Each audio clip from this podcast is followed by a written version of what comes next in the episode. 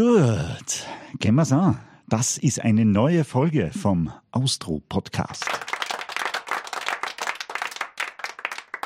Wow, mit Applaus in die neue Ja, Podcast-Folge reinstarten. Wolfgang. Respekt. Mach nur für dich. Hey, du hast wieder eine tolle Kennung fabriziert mit einem Applaus am Ende. Das äh, beeindruckt mich sehr. Ich habe mir vorgestellt, ich gehe jetzt so eine große Showtreppe runter, die sonst nur Peter Rapp beschreiten darf. Und äh, habe mir diesen Applaus dann angehört und der hat mich echt gepusht. Ich bin jetzt richtig motiviert für diese neue Folge. Hallo, liebe Applaus Hörer. kennst du nicht so, gell? Applaus ist nicht so das, was du, was du täglich hörst, was du kennst. Das stimmt. Und unsere Showtreppe heute, meine Damen und Herren, muss richtig breit sein, weil unser, unser heutiger Gast, der äh, ist nicht eine Person, der könnte viele Personen sein. Ganz genau, weil man muss dazu sagen, ausnahmsweise zeichnen wir an einem Vormittag auf. Das ist sehr untypisch für uns, aber dennoch sind wir sehr, sehr fit im Kopf und wir haben uns den besten Comedian Österreichs eingeladen. Warum, lieber Wolfgang? Ganz einfach, es ist Herbst, draußen wird es dunkler, es regnet und jeden Tag verunsichern uns diverse Schlagzeilen, wie es mit unserem Leben denn so weitergeht.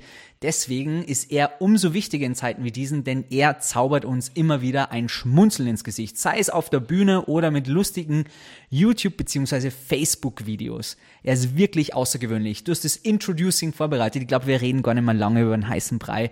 Lass ihn einfach mit dazu holen, oder? Jawohl. Geht schon los? Der Fischer? Der Fischer? Der Fischer? It's your turn. Mit unserem heutigen Gast könnte man aufgrund seines Talents gleich einige Folgen vom Austro Podcast füllen. Wir hätten dann Kapazunder wie Heinz Brüller, Andi Herzog oder Marco Arnautovic in der Sendung. Er sagt von sich selbst noch, einigen Abzweigungen bin ich da, wo mein Platz ist. Herzlich willkommen im Austro Podcast, Alex Christan. Wie geht's? Ja, zunächst einmal Hallo auch von meiner Seite. Dankeschön. Freue mich, dass ich dabei sein kann.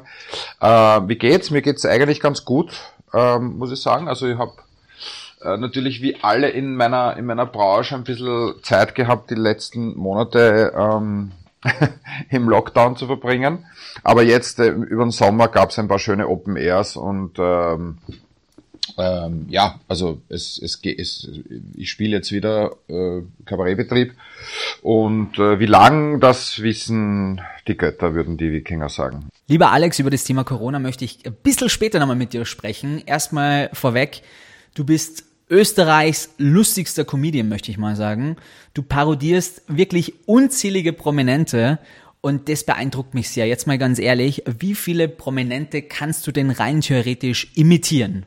Ja, es sind, äh, würde ich mal sagen, so um die 15 bis 20 Parodien, die ich so im Repertoire habe. Ein Weg, den du so eigentlich erstmal nicht vorgesehen hattest, weil du warst Brandmanager bei einem Autohersteller, hast auch bei einem österreichischen Privatradiosender gearbeitet, warst da als Sportreporter aktiv.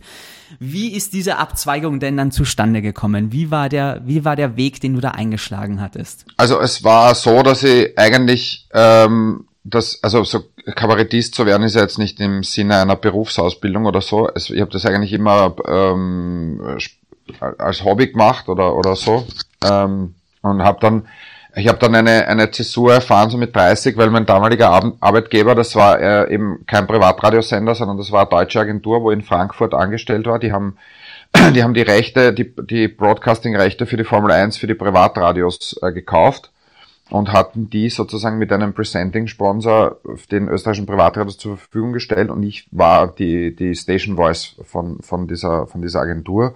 Okay. Und das war eine deutsche Agentur und die sind quasi äh, pleite gegangen aufgrund äh, von Umständen, die sich mir damals schon nicht näher schlossen, aber ich würde es jetzt mal auf Missmanagement zurückführen. Und äh, ich stand dann quasi von einem Tag am anderen vor, vor, vor, äh, vor einer Entscheidung, wie es weitergeht. Und ich habe mir gedacht, okay, ein Jahr gebe ich mir, äh, ich versuche es jetzt mal, also als, als Comedian. Und wenn, wenn ich in dem Jahr irgendwie äh, zumindest das verdiene, was ich vorher verdient habe, dann passt's gut, weil dann äh, bin ich mein eigener Chef und äh, mehr, also es war jetzt nicht irgendwie angestrebt, da jetzt die, die großen Hallen zu füllen, sondern ich habe mir gedacht, ich, ich gebe mir mal ein Jahr Zeit, ich war damals 30, und dann haben wir gedacht, okay, ich habe eigentlich nichts zu verlieren, außer ein Jahr meiner Zeit und vielleicht ähm, ist es ja die richtige Entscheidung, aber die treffe ich jetzt und, und riskiere das einfach und habe mich da eben quasi gegen die Sicherheit entschieden eines, eines Jobs mit 14 Gehältern und fünf Wochen Urlaub im Jahr. Hm. Aber die Freiheit gewonnen und ja, es war eigentlich im, im, im Nachhinein betrachtet was eine gute Entscheidung, weil ich ja das machen darf, was ich eigentlich am liebsten mache. Und das ist ja eigentlich eh schon ein Privileg. Also ich empfinde meinen Job nicht als Arbeit, sondern ich empfinde das ja als das, wofür ich früher in der Schule Klassenbucheintragung äh, bekommen habe, kriege ich heute Geld, ja. Und äh, damit ist ja das eigentlich mehr als aufgegangen. Also ich bin da wirklich sehr happy drüber. Ja, aber wenn wir nur mal von den, von den Anfängen kurz, äh, kurz sprechen, wie, wie kommt man dann auf seine Gags? Sitzt du dir da hin und sagst, so, jetzt schreibe ich ein paar gute Gags, die werde ich dann meine, meinen Freunden äh, vorführen und wenn's lachen, dann, sind, dann gehe ich auf Tour? Oder wie macht man das am Anfang, dass man echt einmal sich sagt, so, und jetzt, jetzt probiere ich das. Wer bucht da einen? Wo kann man da auftreten? Wie kommt man da ins Geschäft? Gar niemand. Also es wartet überhaupt niemand auf, auf dich. Also das ist einfach eine, es ist ein bisschen eine verrückte Geschichte, sich da irgendwie in dieses kalte Wasser zu stürzen, aber ich glaube, man muss da einfach ein bisschen auch einen, einen wie soll ich sagen, eine, einen, äh, einen Glauben an sich selber haben und äh, ich habe halt einfach gewusst, dass ich, wenn wenn es irgendwelche Partys gegeben hat oder so oder oder Mitternachtseinlagen, haben sie mir immer das Mikrofon in die Hand drückt und ich habe dann irgendwas reingeredet und habe halt gewusst, ich kann relativ gut improvisieren und kann aus äh, aus auf, auf, Zug, auf zugerufenen äh, Stichworten irgendwie Comedy machen. Und das ist halt irgendwie dann mehr oder weniger zu einer Profession geworden. Äh, äh, ja, wie geht das? Äh, die Kreativität ist, glaube ich, nicht abrufbar, um da jetzt auf die Frage einzugehen. Ich habe äh, mhm. natürlich auch Phasen, wo überhaupt nichts geht, aber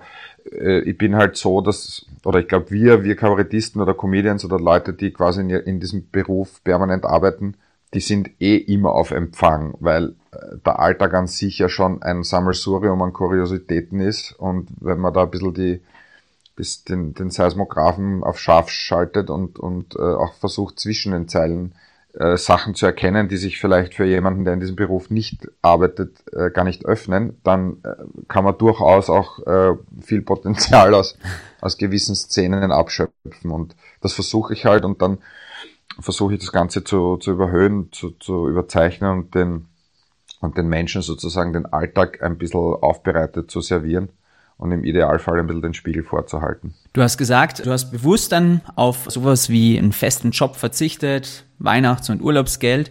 Und dann war dieses eine Jahr. Da hast du dich dann hingesetzt und hast dir dann erstmal ein Programm geschrieben oder wie geht man denn tatsächlich vor? Ähm, nein, ich habe kein, ich hab, äh, kein Solo-Programm geschrieben. Ich habe eigentlich damals ja noch sehr wirtschaftlich gedacht und nicht sehr künstlerisch. Ich habe äh, gedacht, ähm, es buchen mich also es haben mich damals einige, einige äh, Firmen angeschrieben, da hat mir ein Bekannter hat mich mitgenommen, der hat äh, ein Event gehabt in Tirol und hat gesagt, du, vielleicht kannst du da irgendwie so äh, 10, 15 Minuten eine Einlage machen mit deinen Parodien.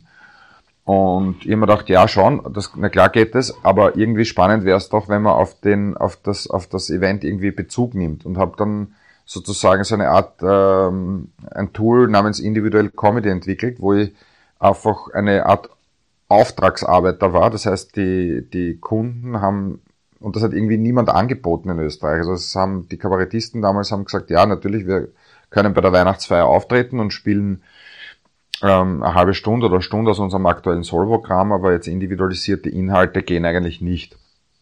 Und ich habe mir damals gedacht, na gut, also ich habe kein Solo-Programm, aus dem ich äh, Inhalte anbieten kann. Aber was ich machen kann, ist, ich kann für jeden ein halbstündiges Programm schreiben, ja, und, und habe das mit, mit, mit einer, also damals mit meinem damaligen Manager, der irgendwie ja noch nichts zum Managen gehabt hat, vereinbart und ich habe gesagt, du, das bieten wir einfach an, ja, und schauen wir mal, was passiert. Und das ist extrem ähm, gut angekommen, weil eben viele Firmen für Firmenfeiern oder für Weihnachtsfeiern eben individualisierten Content bekommen haben. Und das habe ich eigentlich bis zur Finanzkrise 2008 gemacht. Äh, und zwar wirklich sehr, sehr erfolgreich. Also das war, ich, habe da teilweise 70 bis 80 äh, Firmenfeiern pro Jahr bespielt. Boah. Da war auch Geld noch abgeschafft und ähm, die Wirtschaft sehr gut drauf. Und dann kam eben diese Lehman-Pleite 2008 mit diesem riesen Crash. Und plötzlich war kein Budget mehr da für, für lustige Menschen. Äh, und ja, und ich habe mir gedacht, okay, jetzt, äh, jetzt brauchen wir eine andere Idee. Und äh, ja, und dann habe ich ein Programm geschrieben und bin damit auf Tour gegangen, weil ich mir gedacht habe, äh, jetzt habe ich mir schon ein bisschen einen Namen gemacht in den letzten Jahren. Die Leute wissen, dass ich, äh, dass ich kein äh, Neurochirurg bin, sondern irgendwie mit Spaß mein Geld verdiene. und vielleicht kann man das irgendwie ummünzen und ich habe dann ein, ein, das erste öffentliche Bühnenprogramm äh, geschrieben und ähm, ja, und bin dann von 2010 bis 2012 damit auf Tour gegangen und 2012 kam schon das erste Solo-Programm dann, also das erste Programm war noch ein, ein Duo äh, und, das, und dann kam das erste Solo-Programm und, und so weiter und so fort. Und dann äh, kamen dann auch schon die, die, die größeren Häuser, muss ich sagen. Also es gab dann auch schon Buchungen von, von, von Orpheum Wien, wo schon 300 Leute reingehen und so. Und war dann schon sehr erfreut, dass ich dort auch meine Premiere spielen durfte. Und wir waren eigentlich, muss ich sagen, es war relativ äh, überraschend, eigentlich relativ rasch ausverkauft. Also es hat irgendwie, also das erste Jahr, ersten zwei Jahre nicht aber dann ist das wirklich, mm, muss ich sagen, so mit dem ersten Solo-Programm mit, mit Jetlag für Anfänger, das war dann eigentlich schon recht erfolgreich. Und der Rest ist dann, hat sich dann immer weiter ergeben. Und jetzt mache ich das eh schon seit, naja, jetzt haben wir seit 2003, seit 17 Jahren, ja. Mhm. Wahnsinn. Also rückblickend ja. hast du eigentlich alles oder vieles selber gemanagt. Das ist sehr untypisch. Also ich kenne es jetzt aus Deutschland. Ich lebe in München und bin auch beim Fernsehen hier ja. tätig. Und in Deutschland ist es eigentlich immer so, dass die Comedians, die Talent haben, relativ schnell von Autoren irgendwie gepickt werden und die Autoren schreiben dann oft Programme für die Comedians. Aha. Das heißt, das sind dann oft auch gar nicht Programme, die sie selber schreiben. Bei dir ist es 100% okay. Alex Christian. Also äh, vielleicht zum Eingangssatz selber gemanagt. Also das, das stimmt nur teilweise, weil ich schon dazu sagen muss, dass ich von Anfang an äh, eigentlich eine irrsinnig gute ähm, äh, Betreuung bekommen habe, nämlich mit dem Management, mit dem ich seit heute, also bis immer beim gleichen, bei der, bei der gleichen Managerin gewesen bin, seit, seit 17 Jahren.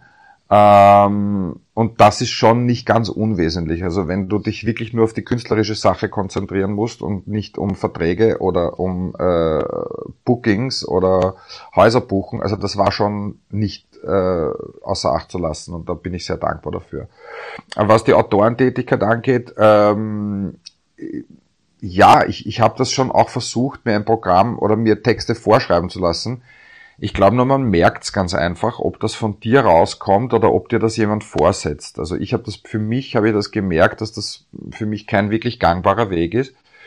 Äh, man kann sich natürlich schon Inputs holen, ich glaube nur der kreative Output, das Grundgerüst muss von einem selber kommen, weil das, das was, was von dir, was du den Leuten sagen willst, da fehlt es für mich dann auch ein bisschen an Glaubwürdigkeit, mhm. weil wenn ich jetzt sage, so, schreiben Sie mir jetzt bitte ein Solprogramm, wenn es geht zweimal 50 Minuten, dann wird es Autoren geben, die das hinkriegen, keine Frage. Aber mhm.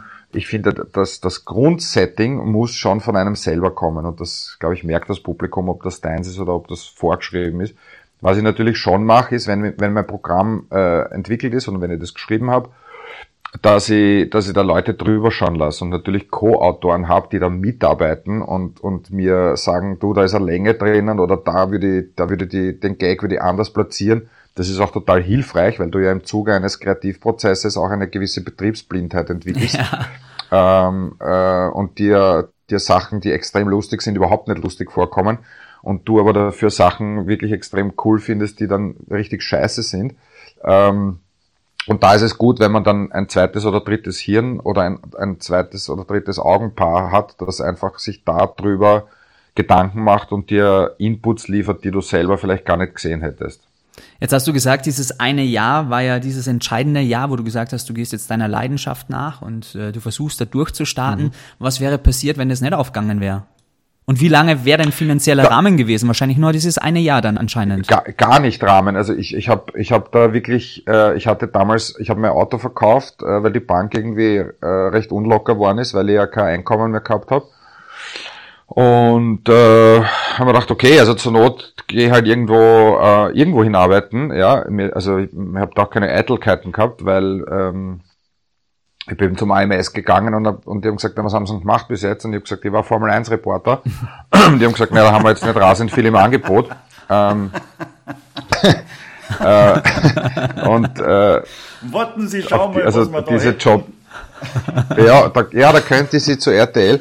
Nein, das, natürlich, ja, die hat mir mal angeschaut, wie wenn ich, wie wenn ich aus dem UFO gestiegen wäre und hat gesagt, aha, naja, da, huh, Sage ich, nein, nein, das ist mir schon klar, aber was ich Sie bitten würde, schicken Sie mir jetzt bitte nicht jede Woche einen Vorstellungstermin, äh, bei einer Alarmanlagenfirma, wo ich, oder so, ja, ich mach mal, ich, ich mach das schon, ja, ich brauche nur jetzt ein bisschen Zeit und äh, Überbrückungshilfe, weil jetzt habe ich eh schon mein Auto verkauft, ich will jetzt nicht meine Wohnung auch noch äh, auflösen müssen und äh, also, aber ja, es war natürlich, es war damals irgendwie eine eine spannende Zeit, also ähm, ja, also das, wie gesagt, das das künstlerische Brot ist natürlich kein äh, weiches, frisch gebackenes, sondern das, du musst deinen Weg gehen und, und es wartet ja niemand auf dich. Also wenn du keinen Namen hast, äh, gibt da ja keiner sein Theater, weil der sagt, naja, ich buche natürlich schon lieber die Leute, wo ich weiß, die Hitten ist voll, als da kommt jetzt der Herr Christian aus Marienzersdorf und erzählt Witze, ja, weil äh, pff, vielleicht sitzen dann nur 20 Leute drinnen.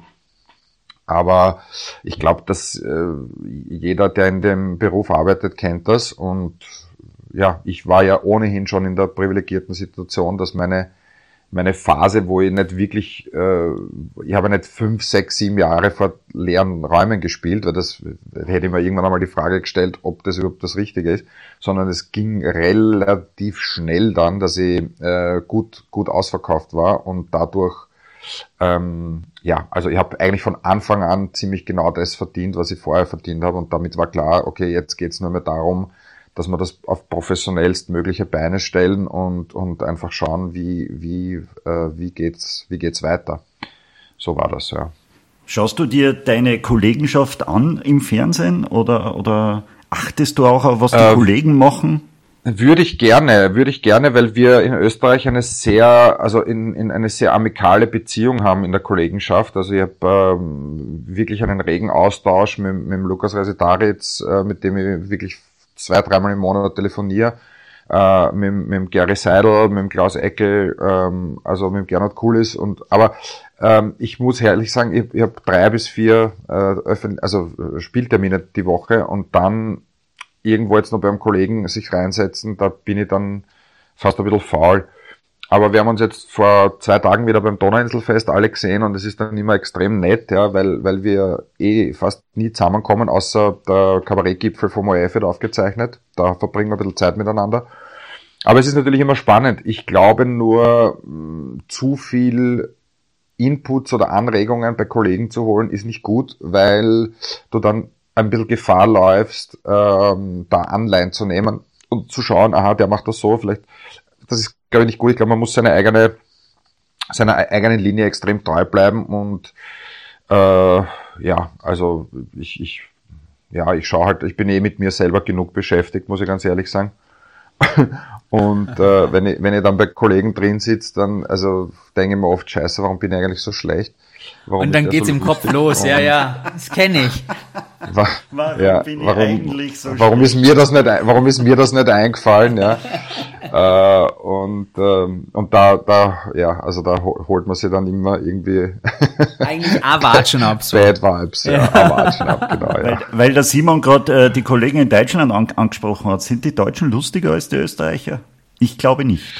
Das glaube ich, kann man so pauschal gar nicht, äh, pauschal kann man das glaube ich gar nicht sagen, weil es einfach äh, auch von der, es gibt ja schon in Österreich äh, regionale Unterschiede. Also wir haben in, in Westen, in Tirol, in Vorarlberg ähm, ganz eine andere, äh, würde ich sagen, Humorkultur wie in Wien. Also das, das merke ich schon, wenn ich in Vorarlberg spiele, da merke ich schon auch, dass die, dass die Kollegen, die dort auftreten, auch eher aus, aus, aus dem Südtiroler Bereich kommen, aus dem Schweizer Bereich kommen, auch aus dem deutschen, äh, süddeutschen Raum kommen, als eher aus dem Osten von Österreich. Also das ist ganz interessant. Aber die, die Deutschen, also ähm, ich glaube, dass es ein bisschen, wie soll ich sagen, äh, anders ist, ganz einfach. Ich will das jetzt gar nicht bewerten, ob besser, schlechter oder lustiger oder unlustiger. Ich glaube, es ist, es ist ganz einfach anders. Und ähm, ja, also. Es ist mehr so ein, so ein Adventureland, sage ich mal. Eher so also ja, so, so Disney Theme Park Abend, weil wenn man sich jetzt zum Beispiel einen Abend von Luke Mockridge in der Köln Arena anschaut, mit riesen Aufbauten, Pyro und allem drum und dran, deswegen, scheinbar muss man ja noch mehr geben. Also es ist wirklich so, dass die, dass die Leute in Deutschland irgendwie so ein gewisses Bedürfnis haben, da reinzugehen und sich den ganzen Abend irgendwie nur auf das einzulassen und dazu bedarf es große Aufbauten und viel Pyro. Und das schätze ja. wiederum an der österreichischen Comedy-Szene. Da reicht oft ein Tisch, ein Glas Wasser und in dem Fall Alex Christian auf der Bühne.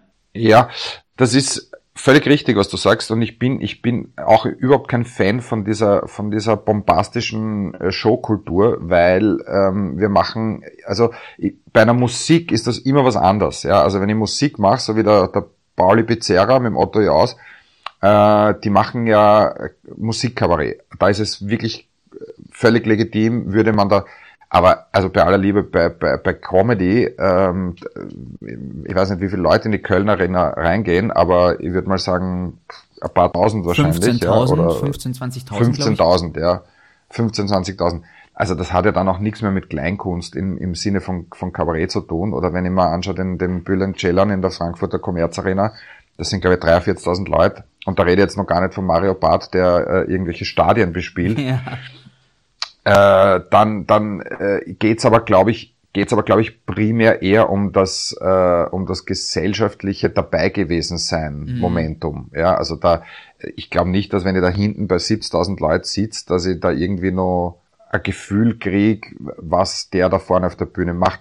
Ich will das jetzt gar nicht bewerten, ob das jetzt äh, legitim ist. Natürlich ist es legitim, weil wenn einer 70.000 Leute äh, in ein in a, in a Stadion bringt, dann wird er für diese 70 Leute 70.000 Leute irgendwas richtig machen und das ist komplett legitim und super. Äh, und die Leute haben auch zwei, zwei Stunden oder im besten Fall zweieinhalb eine super Zeit. Ich glaube nur, dass es alles, was du auf der Bühne brauchst, ja, und das, das hat mir ein, ein, ein erfahrener Kollege am Anfang meiner Karriere gesagt, er hat gesagt, wenn du, wenn du, wenn du eine Gitarre auf die Bühne mitnimmst, dann bespiel sie. Ja, wenn du einen Feuerlöscher auf der Bühne stehen hast, dann muss der irgendeine Rolle im Stück spielen. Aber ansonsten ist alles, was du auf die Bühne stellst, ein, ein, ein Teil, das von dir als Performer ablenkt. Mhm. Die Leute sollen sich auf das konzentrieren, was du machst und was du sagst. Und wenn du den Tisch brauchst, dann bespiel ihn. Und wenn du, wenn du einen Sessel brauchst, bespiel ihn. Aber sonst, es braucht nichts. Ja. Und es ist und in Amerika so bei den großen Comedians, dass die ja, ja. eigentlich nur alleine ja. auf der Bühne stehen und da gibt's keine Aufbauten. Ja, das ist eigentlich genau. nur in Deutschland so lustigerweise, dieses, ja, diese, dieser Bohai rundherum. Ja, ja, ist, ist, ist ja auch komplett okay. Also wenn das, wenn die Leute das gern haben und auch gern sehen und das auch irgendwie erwartet wird, äh, dann cool. Ja, und ich glaube auch, dass man, wenn man 15.000 Leute bespielt, dann musst du ja auch ein bisschen ein Primborium machen, ja, weil ich glaube, das, da geht's dann einfach nicht mehr, mehr mit einem Glas Wasser an den Tisch, äh, sondern du musst ja da Show-Effekte einbauen, weil das ja vom, vom ursprünglichen Sinn des Kabarets schon eigentlich sehr weit entfernt ist. Äh, das ist ja dann eher schon Show-Charakter. Aber ich spiele nicht vor 15.000 Leuten, insofern stelle ich mir die Frage gar nicht, weil meine größten Hallen so 2000 sind und, und da, äh, ja, da ist, das ist dann so die Grenze, wo man dann schon Videowalls braucht, so wie in der Arena Nova. Aber ja, wie gesagt, also das, das, äh, das, das, das Wesentliche ist schon der, der auf der Bühne steht und das, was der sagt. Also da brauche ich jetzt keine Büroshow und keine, keine äh, 17.000 äh, Deko-Elemente. Aber ja, wenn man das gerne hat, warum nicht? Ja. Dafür hast du ein Alleinstellungsmerkmal, was keiner so in Österreich kann. Du hast es schon angesprochen am Anfang. 15 Prominente, die so keiner nachmachen kann wie du. Welchen machst du am liebsten nach, wenn man das so fragen darf? Ich, so Lieblingsparodie habe ich eigentlich gar nicht, aber ich mache äh, sehr gern den Andy Herzog nach, weil er einfach sehr einfach zu sprechen ist und ich in einem gewissen Sprachtempo viel Content rausballern kann ähm, und die Stimme nicht rasend anstrengend ist. Rein vom, vom, vom ähm, Muskeln der Stimmbänder her.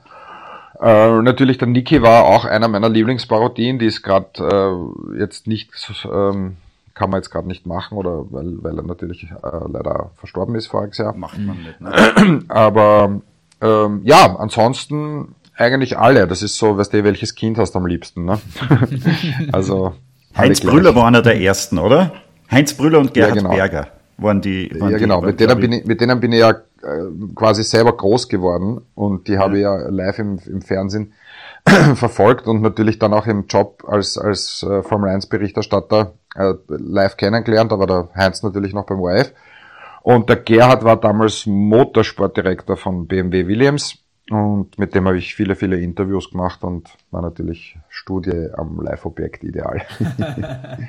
Könnte man dich um 1 Uhr morgens ja. auch wecken und du könntest aus dem FF jetzt den Gerhard Berger machen? Sicher. Ja, schon. Schon. Ja, ja, das geht schon. Du, und wenn du jetzt da in geselliger Runde beisammensitzt mit deinen Freunden oder und äh, natürlich wird noch zwei, drei Bier immer irgendwer mal sagen, na jetzt komm, jetzt bestößt uns die nächste Runde als Andy Herzog oder als Toni Polster oder als Franz Beckenbauer. Das muss schon manchmal nerven, glaube ich, oder? Mm, du, das kommt überhaupt nicht vor, muss ich gestehen.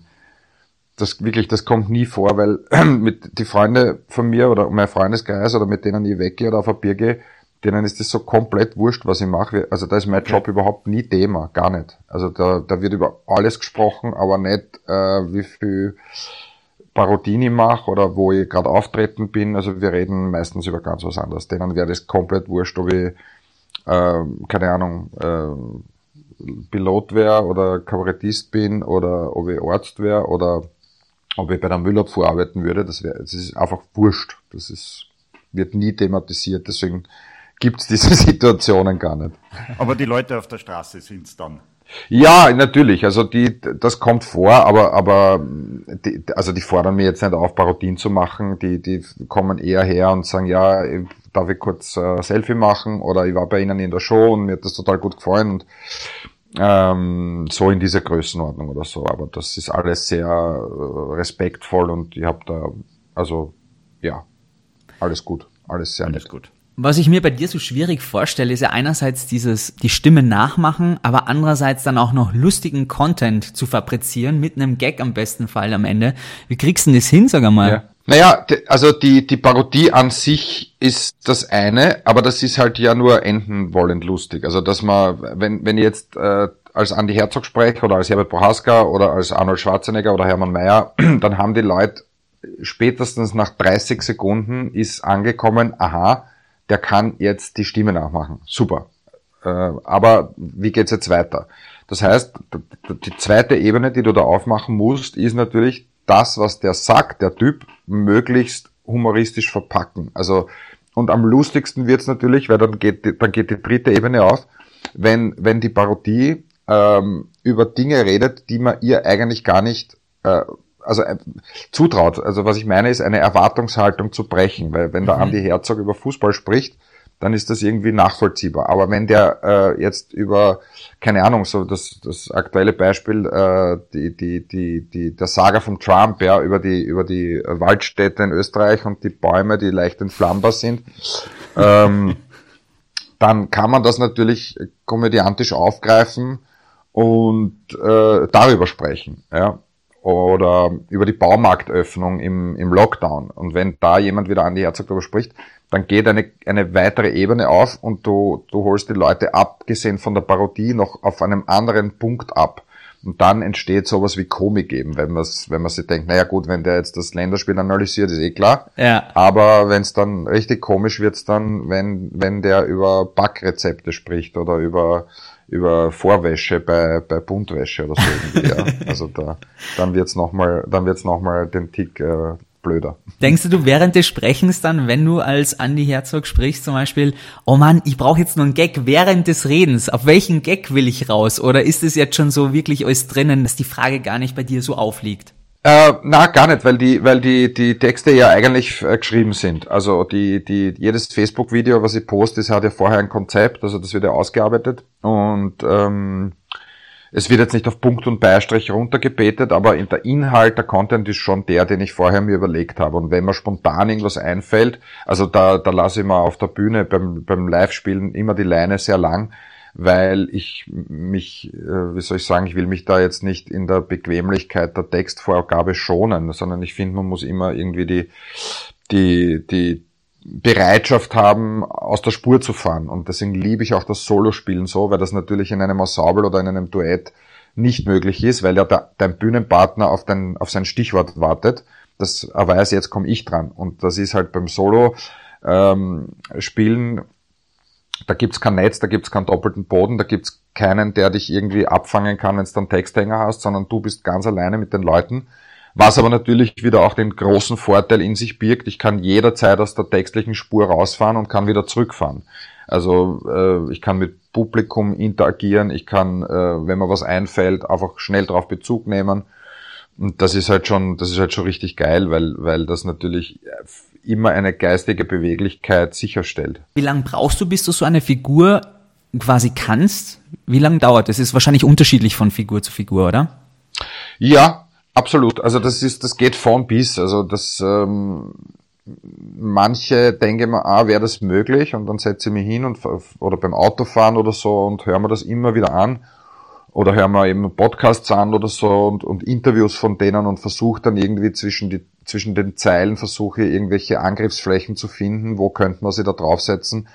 In Wahrheit kann man es gut vergleichen mit einer Karikatur. Also wenn der Karikaturist äh, jemanden äh, Bekannten äh, zeichnet, dann setzt er sich quasi auf die markanten Punkte dieses Gesichtes drauf und überhöht die. Nicht? Also beim Bundeskanzler äh, weiß man, sind's, äh, ist das das Hörorgan.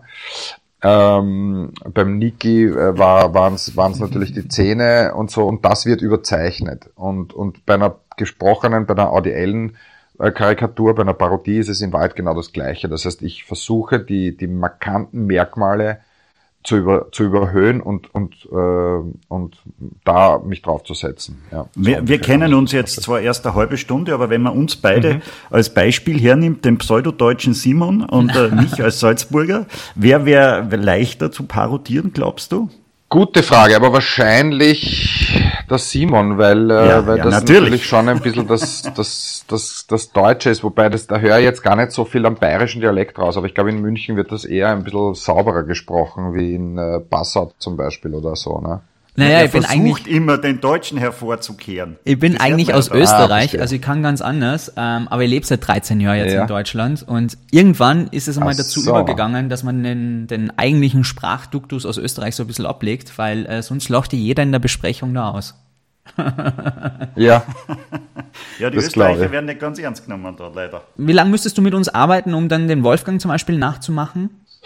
Keine Ahnung. Also das, ähm, das wäre ja auch nur lustig für Leute wie, wie, wie Die uns kennen. Wenn, ja. Ja, absolut. den musst du ja kennen, ne? Also das, das, mh, mm, auf der ORF-Weihnachtsfeier dann vielleicht. ja, ja, ja. Na, das wird, das wird immer wieder auch angefragt bei Firmenweihnachtsfeiern, da können sie unseren Chef nicht parodieren, ja. Aha. Aber ähm, also das ist dann das sprengt ein bisschen den Rahmen, ja. Mhm. Na, logisch. Hast du Gibt's denn einen Prominenten, wo du gesagt hast, boah, na, ist nicht zu schaffen, lass ich gut sein? Ja, gab's schon. Also bei Marcel Hirscher, das wird dich als Salzburger natürlich ähm, nicht wundern, bin ich immer wieder in den Hermann Mayer äh, Dialekt gefallen, weil das natürlich der eine ist aus äh, Annaberg und der andere ist Flocher. Ja. Und äh, die, die haben eine sehr ähnliche, eine sehr ähnliche Spreche gehabt, ja. Okay. Marcel Hirscher, da schau her. Siehst du das? Der wurde verschont, stimmt. Gibt's denn ähm, irgendwelche ja. Vor jetzt fordern immer.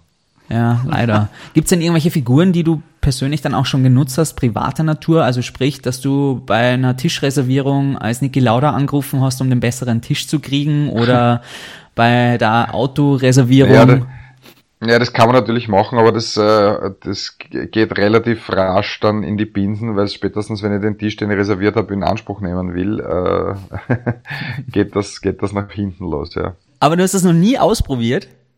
Oh ja, natürlich, natürlich, klar. Also wir, wir, haben, wir haben das sogar im Rahmen einer Radiocomedy gemacht. Das hat geheißen bei Anruf Promi.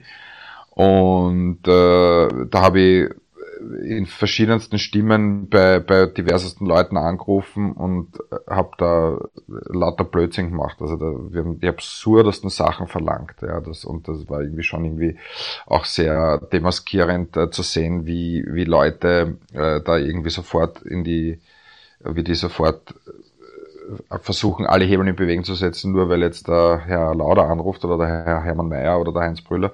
Das war schon sehr absurd auch, muss ich sagen. Ja. Mhm. Gab es denn schon einen Promi, der zu dir gesagt hat, lieber Alex, bitte kannst du aufhören, mich nachzumachen? Nein, denn na gab es insofern nicht, weil ich, weil ich schon auch irgendwie Wert drauf lege, dass ich da diese Leute nicht, äh, nicht diskreditiere und irgendwie schon irgendwie also das Ganze mit Respekt auch betreibe, ja, weil äh, das das größte, äh, die größte Auszeichnung ist, wenn die, wenn die zu mir in die Vorstellung kommen oder teilweise auch wir privat auf ein Bier gehen können oder telefonieren und mich anrufen und sagen, du, das war echt lustig, äh, das Video, was du gemacht hast. Und das ist eigentlich für mich schon sowas wie der Ritterschlag, weil der Niki Lauda war bei, bei zwei äh, Kabarettpremieren von mir als Gast im Publikum und ich weiß, dass der Niki mit seinen privaten äh, oder Terminen, die er privat irgendwie nutzt, als, als bekanntester Österreicher neben Schwarzenegger, sehr haus homöopathisch umgegangen ist. Also er hat sehr hausgehalten. Und dass er da für, zu mir ins Orpheum gekommen ist, ähm, wissend, dass da alle Augen äh, auf ihm sein werden und er tausend Interviews geben wird müssen, das hat mir extrem, äh, das hat mir extrem geschmeichelt und das habe ich extrem äh, toll gefunden von ihm. Und er war sich da noch nicht so gut, mir am nächsten Tag noch ein SMS zu schreiben, danke für den schönen Abend, er hat zwei Stunden durchgelacht. Und wenn ich, wenn ich sowas dann kriege, dann habe ich gewusst, ich, ich, ich gehe richtig mit seiner Parodie um, weil er kann selber drüber lachen. Und ich finde, das ist irgendwie das Mindestmaß der Anforderung, dass man da irgendwie oberhalb der Gürtellinie bleibt und äh, ja, weißt du, wie das ist. Man kann natürlich in so Zeiten, wie wir sie jetzt erleben, da ist alles sehr schnelllebig, kurzlebig, der, der schnelle Skandal ist gleich produziert, man kriegt man kriegt äh, mhm. hundertprozentige Aufmerksamkeit, ist ein paar Tage in allen Medien aber unterm Strich wofür? Ja, also das ist ähm, ja, ich brauche das nicht. Wenn man das gerne machen mag und wenn man sich gerne auf ein dünnes Eis stellt und irgendwie gerne polarisieren mag und irgendwie Skandälchen produzieren mag durch irgendwelche Saga, ähm, ja, das ist natürlich auch ein, ein, ein Instrument oder ein Zugang, der vielleicht sogar irgendwo Berechtigung hat, weil ja, weil ja gerade Satire immer, immer ein Drahtseilakt ist ja. und Humor auch immer ein Wagnis, ja, weil er nicht immer von allen gleichermaßen verstanden wird oder aufgefasst wird.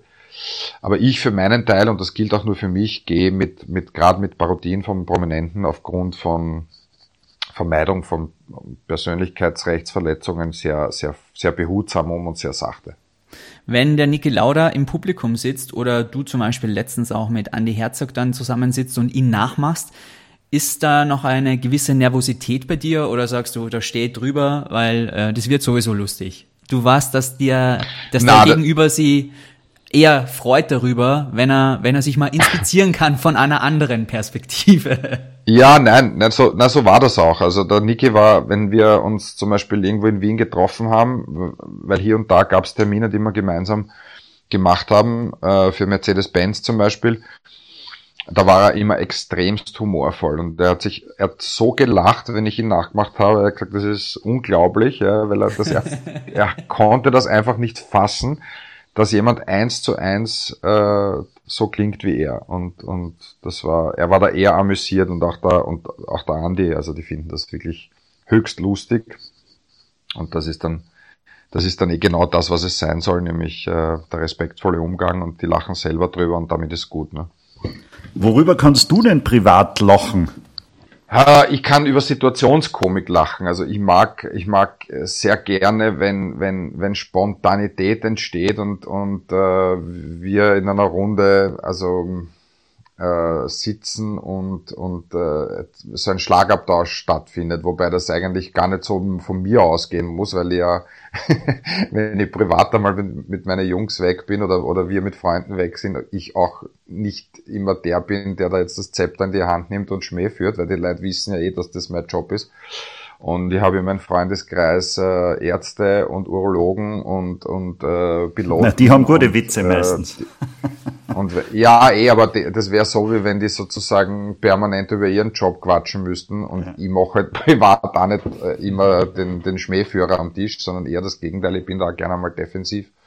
Lache aber sehr, sehr gerne und bin jetzt gar nicht so, also bei mir gibt's jetzt nicht den Bühnenmenschen Alex Christian und den Privatmenschen. Ich bin äh, ich, ich, ich tue einfach wahnsinnig gern plädeln, ja. Und ähm, ja, das mache ich natürlich beruflich auf der Bühne, aber natürlich auch, wenn wir im, im richtigen Kreis zusammensitzen und es rennt der Schmäh, dann, dann, dann, dann ist das, ist das genau dort, wo ich gern bin, weil, weil, weil, ja, weil ich auch gerne unterhalten werde. Also ist nicht so, dass ich, dass ich da jetzt immer Witz erzählen muss oder, oder Wuchteln schieben muss, sondern ähm, ja, man kann sich da gegenseitig auch durchaus äh, gegenseitig unterhalten und ja, passt gut. Merkst du jetzt in dieser Zeit, weil wir am Anfang schon über Corona gesprochen haben, dass die Menschen ein größeres Bedürfnis nach Humor haben? Also wie gehen die Menschen jetzt in deine Veranstaltungen rein? Merkst du einen Unterschied vor März als im Vergleich jetzt zu jetzt? Ähm, ja, also ich glaube, dass es, dass es grundsätzlich äh, in schwierigen Zeiten immer eine, eine, einen gesteigerten Bedarf an, an, an Humor gibt. Also das ist ähm, auch jetzt nichts ganz Neues. Das ist Humor ist auch, äh, wie soll ich sagen, das ist so eine eine eine ja eine Ressource für für Gelassenheit. Ja, du kannst mhm. schwierigen Situationen immer ein bisschen die Gewichtung nehmen, wenn du das Ganze humoristisch angehst. Das ist nicht immer einfach, gerade wenn es ums Thema Gesundheit geht.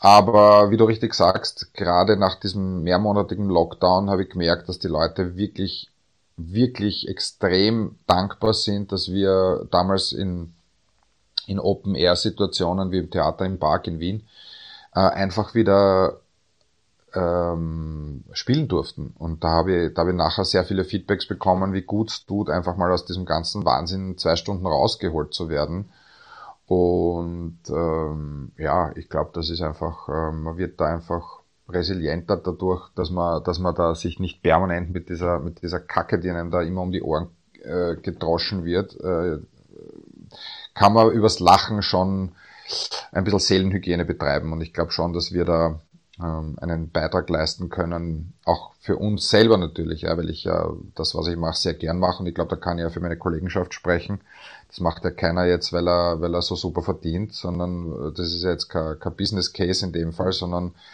ähm, wir machen das, wofür wir berufen sind, ähm, weil Kabarettist oder Comedian ist jetzt keine rationale Entscheidung. Also man geht nicht nach der Pflichtschule hin und sagt, so jetzt mache ich die Ausbildung zum Berufskomiker. In der FH. Das holt einen ja ab. Ja, genau. Äh, ja, Kabarett FH, genau. Magister FH Kabarett ähm, das, das findet dich, also diese Berufung findet dich, das, das suchst du nicht. Irgendwann einmal kommst du dem nicht aus, weil das, weil das einfach raus muss. Und ähm, ja, und deswegen ist, sind wir, glaube ich, ähm, ich will das jetzt nicht überbewerten oder uns da irgendwie ins Licht stellen, aber ich glaube schon, dass, äh, dass Komik und, und Humor äh, gerade in turbulenten Zeiten eine, eine gute äh, Alternative zum, zur, zur, zur, zum zu der schwierigen Situation ist, ja. Alex, ich glaube, du bist gerade auf Tour, oder? Heute in Obergrafendorf? Genau, genau. Mhm. Mit also verschiedenen Programmen auf Tour. Aha, Habe ich genau, gelesen. Genau, ich spiele ich spiel alle meine Programme ähm, quer durch.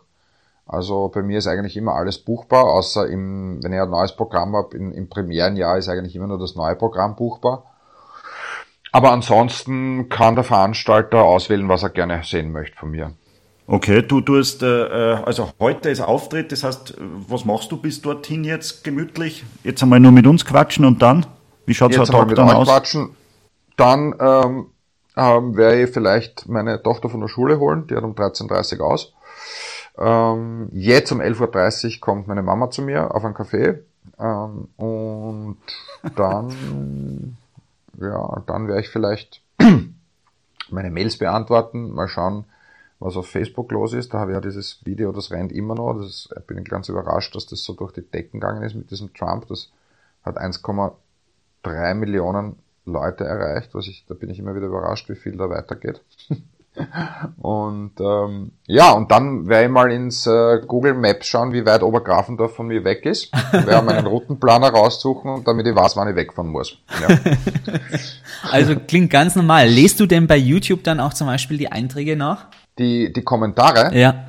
Ja, ja schon. Also nicht, nicht alle, weil auf Facebook sind es, glaube ich, knapp 3000. Ähm, aber ich muss das insofern immer wieder ein bisschen kontrollieren, weil es ja nicht uneingeschränkten Jubel gibt. Ja, wenn du, wenn du so, wenn du so ein bisschen ähm, in den Aschenbecher reinbläst und ein bisschen Staub aufwirbelst, weil der Herr Trump natürlich äh, nicht nur Leute hat wie mich, die ihn als äh, lächerliche Figur wahrnehmen, ähm, sondern es gibt auch irrsinnig viele Fans, die den einfach richtig gut finden.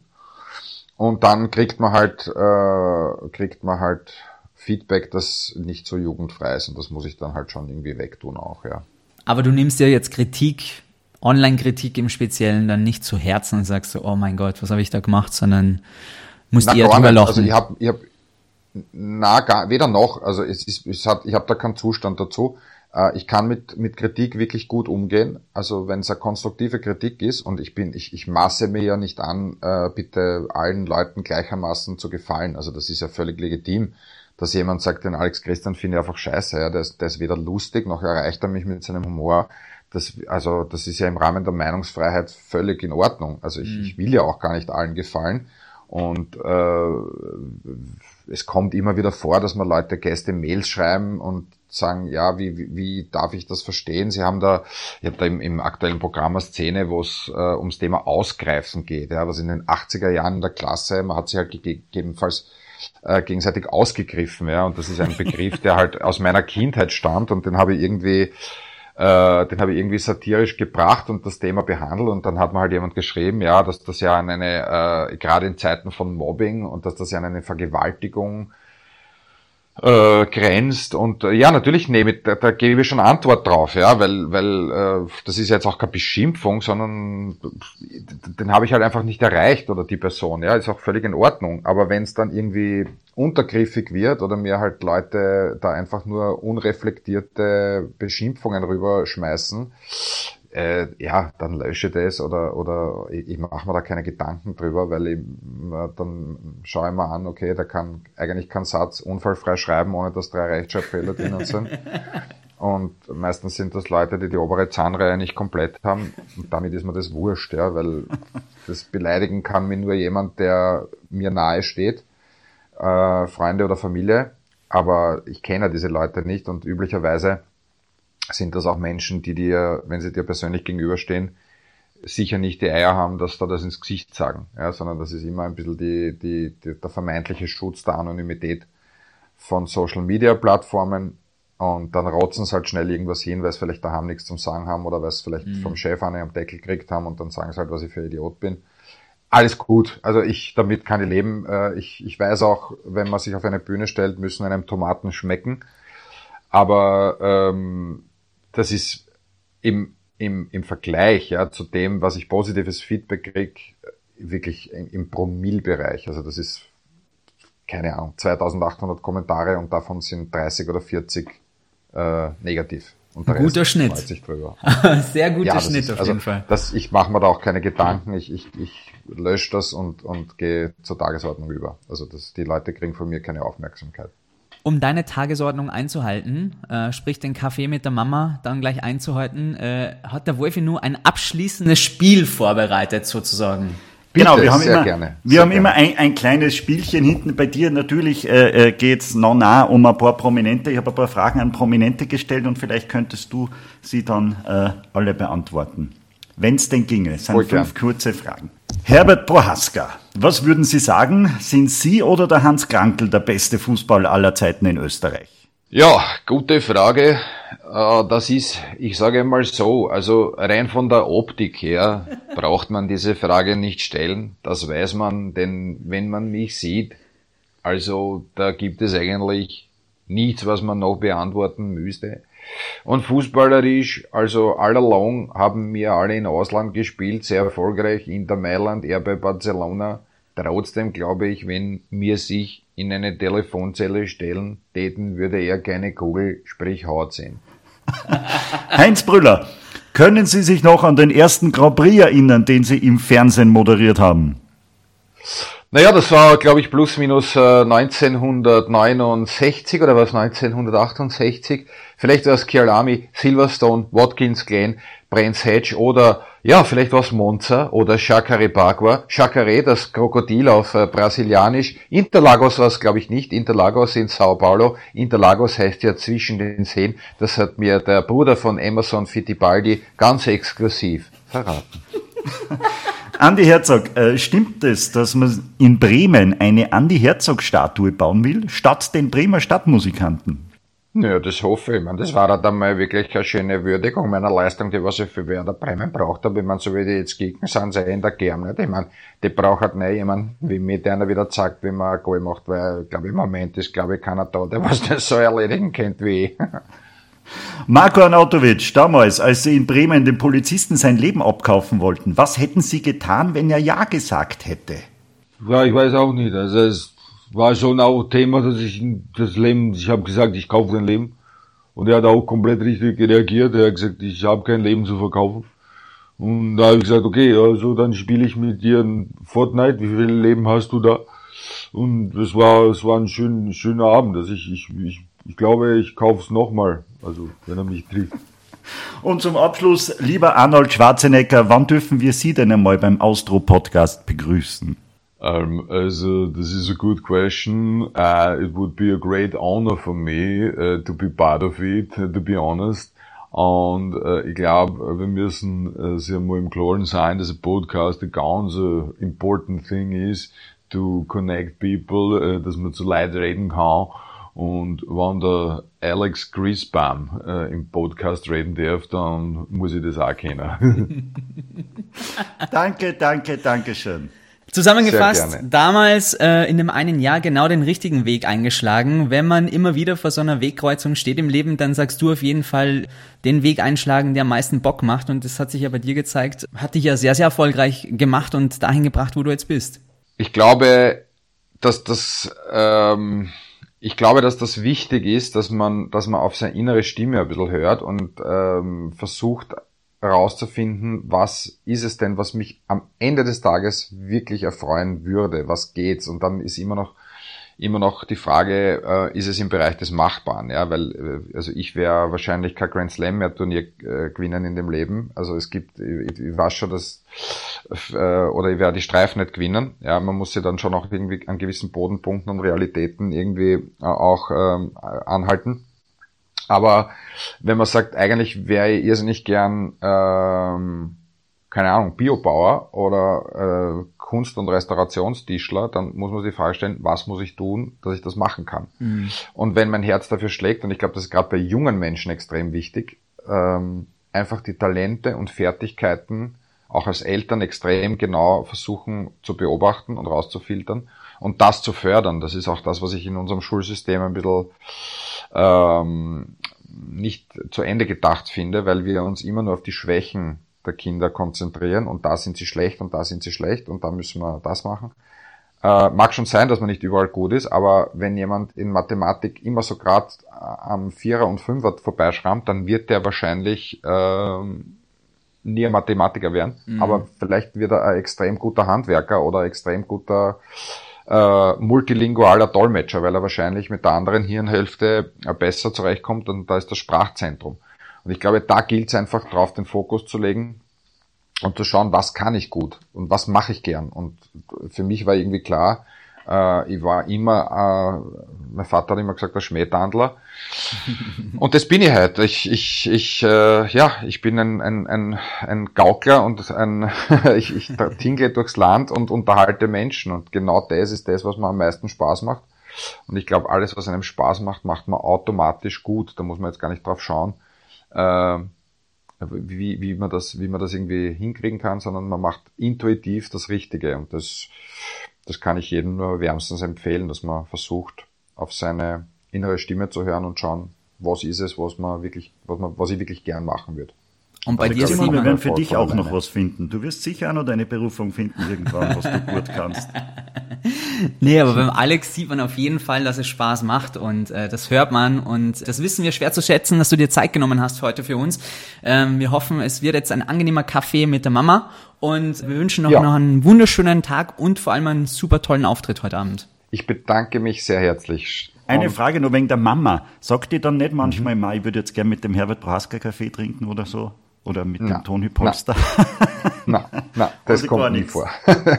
nein. Alles klar. Das kommt nie vor. Die wie nur den Alex. Genau, genau. Gut. Danke für das nette Gespräch und äh, viel Erfolg mit dem Podcast und euch alles Gute und gesund bleiben. Danke, dir auch. Danke, Danke. ciao, für dich, Papa. Ciao. Also lieber Wolfgang, wenn du in deinem Leben noch einmal die Chance hast, richtig abzubiegen, dann mach es. Du kannst nur einiges aus deinem Leben rausholen, wie der Alex Christian es mit 30 Jahren gemacht hat. Das hat mich sehr beeindruckt. Also ich, ich sage dir eines, ich äh, werde auch in Zukunft richtig abbiegen tun. du bist der schlechteste Imitator, den ich jemals gehört habe. also im Vergleich dazu, wenn der Alex Christian wie gerade ebenso den Heinz Brüller aus dem FF rausschießt, also das ist wie wenn der echte dran wäre, oder? Ja, das ist mega. Also das, ich finde Heinz Brüller macht da fast am besten. Was, Kielami? Er ist besser als der eigentliche Heinz Brüller. Das muss man mal schaffen. Man müsste Heinz Brüller mal seine, seine, die, diese Takes vorspielen und einmal mal fragen, ob er das selber war oder nicht.